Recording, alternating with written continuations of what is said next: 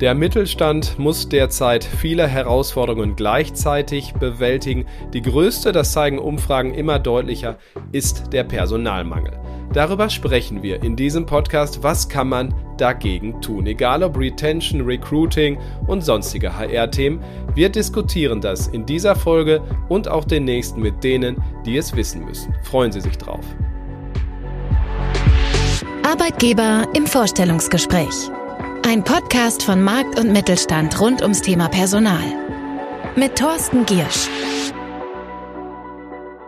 In dieser Folge spreche ich mit Isabel Grupp. Sie ist CEO von Plastromeyer und Mitglied im Ranking der 100 wichtigsten Mittelständlerinnen, das wir einmal im Jahr herausgeben. Zudem, naja, sieht man relativ augenscheinlich, dass Plastromeyer sich sehr intensiv um das Personalthema kümmert, alleine schon, wenn man die Website besucht. Ich grüße Sie, Frau Grupp. Hallo. Hallo, Herr Gersch, danke für die Einladung.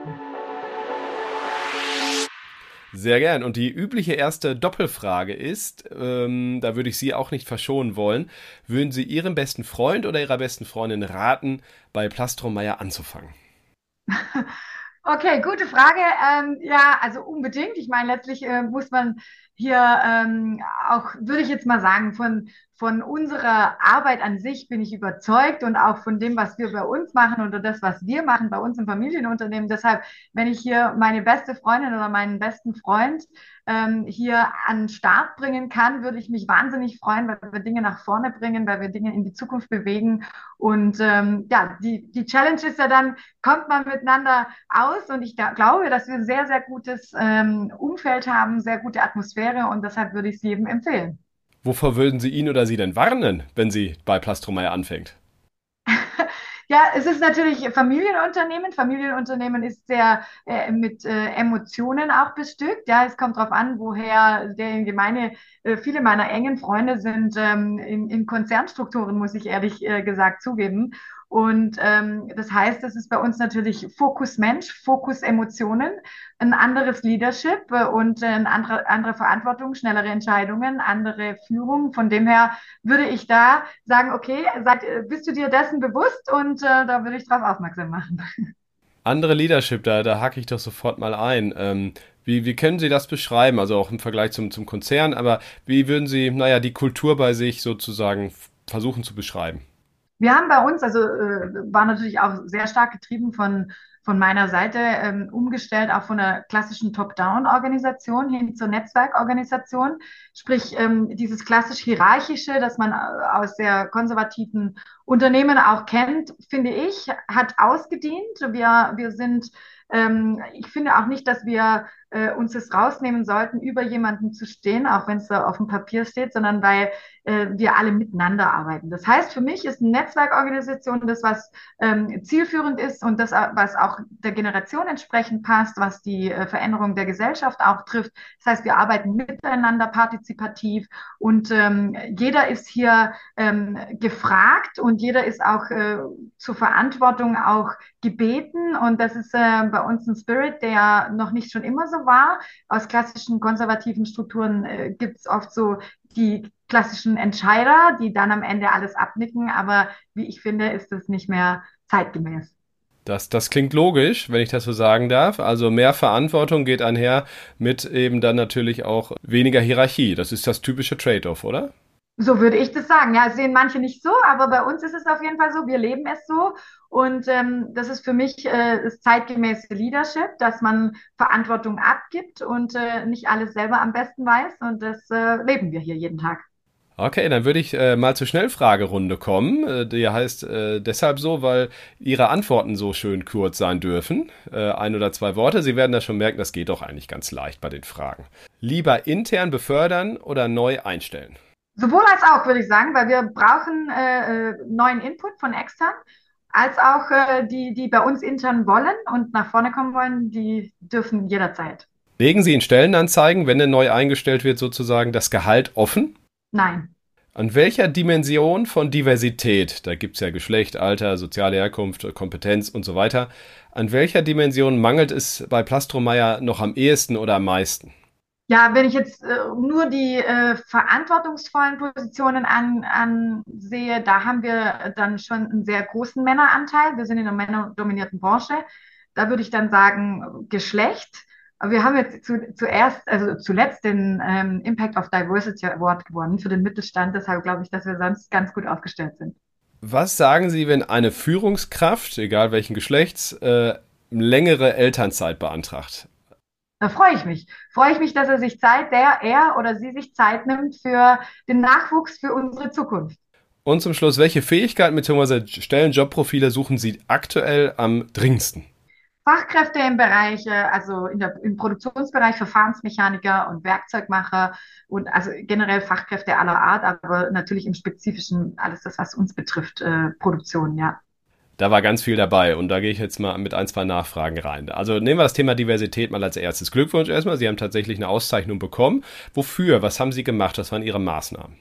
Gut, äh, der Impact of Diversity Award äh, wurde gemessen, also in der Kategorie Mittelstand, jetzt nicht äh, in allen, also gibt es ja verschiedene Kategorien, wurde gemessen gerade äh, an ähm, Gender Pay Gap war natürlich ein Thema, dann Altersstruktur, ähm, wie geschlechterneutral, da haben, haben wir natürlich ein ausgeglichenes Verhältnis, aber fairerweise muss man dazu sagen, was ich jetzt auch gerade äh, gesagt habe, im Führungsbereich natürlich nicht, ja, deshalb da würde ich es mir wünschen, dass wir da mehr ausgeglichen werden. Wir haben hier super viele Kulturen, ähm, unterschiedliche Herkunftsländer. Also das heißt, äh, Inklusionsthemen, da wurde alles äh, bemessen und Natürlich aber auch, wie zukunftsorientiert man ist, wie äh, das Leadership eingestellt ist, wie das Top-Management aufgestellt ist und ähm, wie die Unternehmenskultur sich verändert hat. Würden Sie sagen, dass, naja, wenn eine Frau an der Spitze steht, es auch das Vertrauen erweckt, andere junge weibliche Talente anzulocken, einfach weil man davon ausgehen kann, dass eine Peer Group da ist?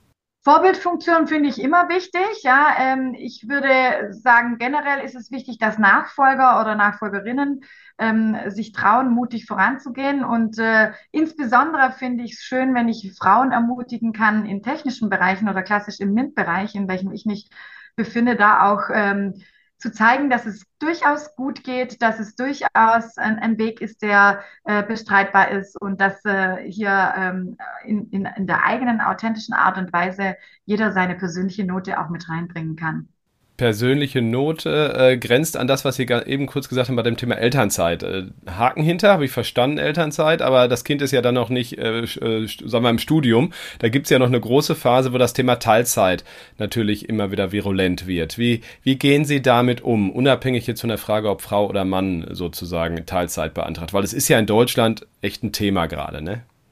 Ja, also äh, Vereinbarkeit von Familie und Beruf ist natürlich für uns ein Top-Thema. Wir haben hier äh, bei uns in der Firma 80 Arbeitszeitmodelle. Äh, das heißt, wir fokussieren uns auf äh, die Bedürfnisse unserer Mitarbeiter und Mitarbeiterinnen. Und ähm, wenn entsprechende Anforderungen und Erwartungshaltungen da sind und wir es leisten können und es kompatibel ist und dann sind wir flexibel und wir passen uns an. Ja, es, es geht nicht immer, in, nicht in allen Positionen, aber ich glaube, wir haben bisher immer einen Weg gefunden, wie, wie wir ähm, mit einem gewissen Entgegenkommen gegenseitig äh, hier Lösungen gefunden haben. Also von dem her bin ich da nicht so ähm, negativ eingestellt, wie es vielleicht manche auch so hören. Aber ähm, Vereinbarkeit Familie und Beruf ist natürlich auch eine Aufgabe von uns, gesellschaftliche Verantwortung hier auch zu platzieren, wenn auch äh, im städtischen Bereich ähm, die, die Kita-Betreuungsplätze, Kindergartenplätze oder solche Themen auch vielleicht fehlen oder Mangel ist. Das, ist, das sehe ich als meine Aufgabe, das auch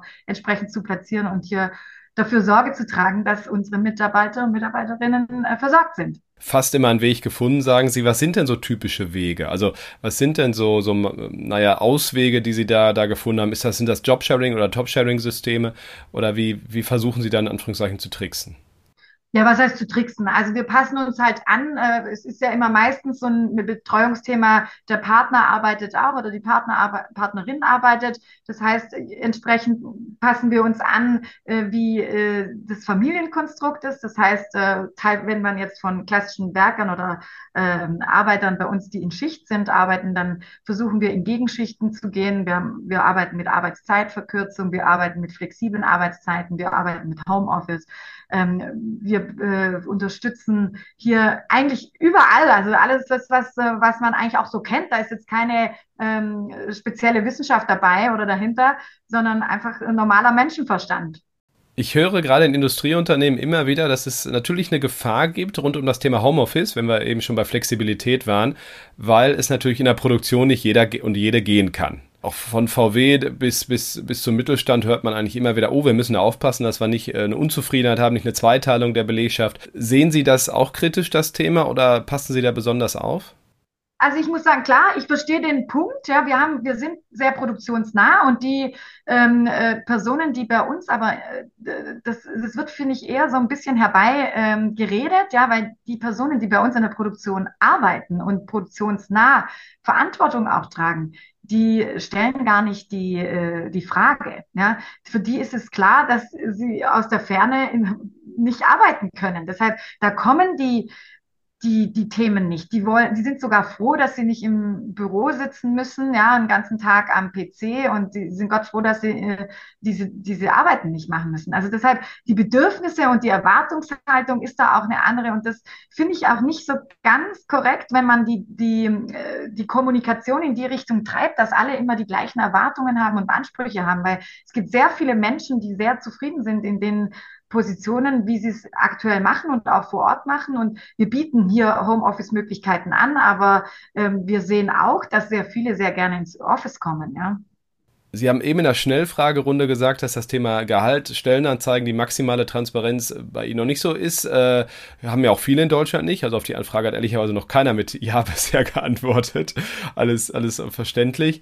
Ähm, aber was sind sonst Maßnahmen, wo Sie sagen, so versuchen wir Recruiting gut zu machen, so versuchen wir Talente anzulocken, überhaupt Personal anzulocken? Was sind so Ihre Maßnahmen? Wir äh, versuchen uns sehr stark im Employer Branding ähm, auch zu positionieren, uns sehr transparent zu machen über Social Media Kanäle. Unsere äh, Benefits, die man bei uns auch erleben kann, auch transparent zu zeigen. Hier äh, spreche ich insbesondere von ähm, Dingen, die wir als Familienunternehmen stemmen können, die wir auch anbieten, das Rundum-Paket um den Mitarbeiter. Und ähm, diese Dinge platzieren wir und die funktionieren auch. Und je nach Zielgruppe, ja, wenn man dann von Auszubildenden spricht, äh, ist natürlich in jedem Gespräch das Thema äh, TikTok eine große Relevanz. Ja, dann, äh, wenn man von Fachkräften spricht, dann mehr äh, im Thema LinkedIn, also äh, oder auch Xing teilweise, aber das lässt sehr nach. Dann alles äh, rund um sehr konservatives äh, Publikum oder ähm, Kräfte, da sind wir auch äh, hier in den Arbeitsagentur für Arbeit oder die IHKs sind hier sehr bestückt oder auch Studenten, Hochschulen. Wir haben Partnerschaften mit äh, Schulen, äh, Hochschulen und äh, ich bin da sehr, sehr rührig und auch aktiv, wir alle. Und wir haben Corporate Influencing äh, von unserer Personalabteilung. Äh, wir machen sehr viele Team-Events. Wir haben super viel Gesundheitsmanagement. Mental Health ist bei uns an, an oberer Stelle. Also da machen wir, finde ich, sehr viel und ähm, äh, wir versuchen da uns attraktiv zu gestalten. Ja, und das hören wir auch in den Gesprächen, in den Vorstellungsgesprächen. Es kommen nahezu, ich würde mal behaupten, 90 Prozent in den Gesprächen sagen, sie kennen uns über Social Media, sie kennen zig Interviews, Sie haben ähm, unsere TikTok, äh, Instagram, LinkedIn-Kanäle gesehen, Sie haben Podcast gehört. Also eigentlich kennen die schon alles von uns. Zum Abschluss würde ich gerne die Frage stellen, wie man bei Plastromeyer startet. Also wenn sich jemand für Sie entschieden hat, äh, was sind so, so typische Wege in den ersten Wochen, die sich bei Ihnen als erfolgreich erwiesen haben? Denn wir wissen ja, diese ersten Monate sind nicht immer leicht und, und da gibt es auch oft schon Unstimmigkeiten. Also was, was hat sich bei Ihnen bewährt? Ja, was hat sich bewährt? Ich finde, Menschen sind unterschiedlich, Menschen sind individuell, es kommt auch auf die Position drauf an.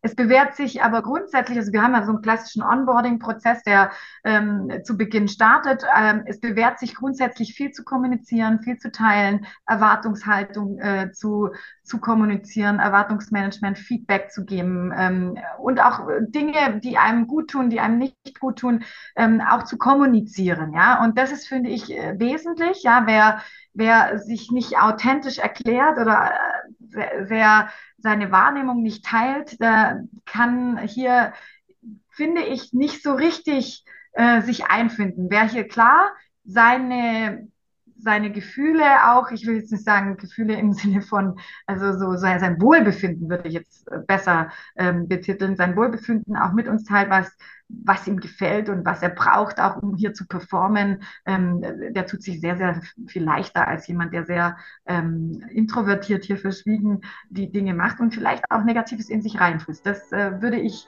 nicht empfehlen. Isabel Grupp war das, CEO von Plastrom Meyer. Vielen Dank für Ihre Ausführungen. Vielen Dank auch Ihnen, liebe Hörerinnen und Hörer, fürs Dabeisein. Ich sage wie immer, bleiben Sie gesund und erfolgreich. Bis nächsten Dienstag. Tschüss. Wir hören uns nächsten Dienstag wieder. Auf markt- und mittelstand.de slash podcast und überall, wo es Podcast gibt.